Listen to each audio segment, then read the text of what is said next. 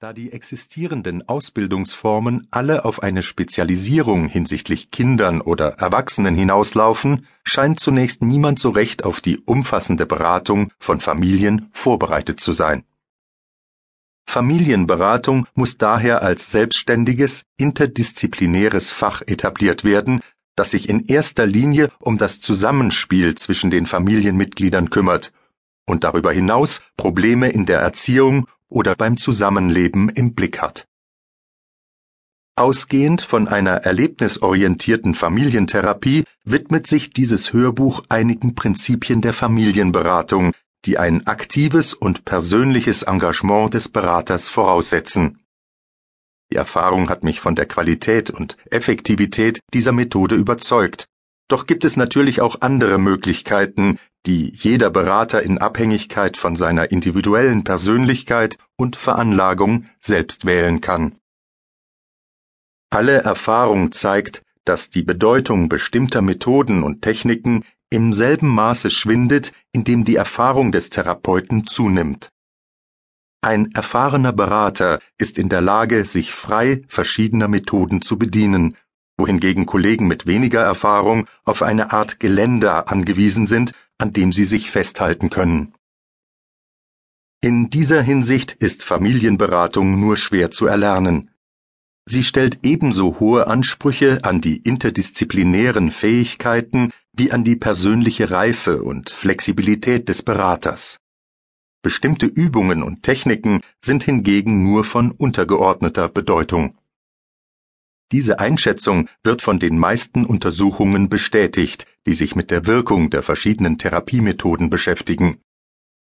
Für eine erfolgreiche Beratung ist die Person des Therapeuten wichtiger als die Methode, die er anwendet.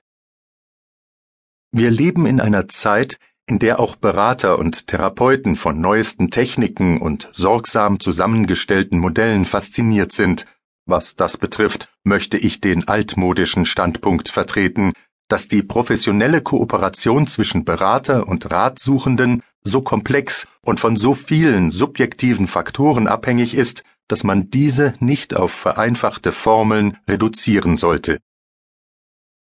Generell lässt sich feststellen, dass die Art der Beratung, die wir Eltern zukommen lassen, deren Kinder sich in einem Dilemma befinden, oft nicht gerade von herausragender professioneller Qualität ist. Aus einer gewissen Unsicherheit heraus schlagen die Berater oft einen höflichen, freundlichen, aber auch vollkommen unverbindlichen Ton an, dem jeder Nachdruck fehlt. Sie laden zur Kooperation ein und präsentieren ein paar Angebote.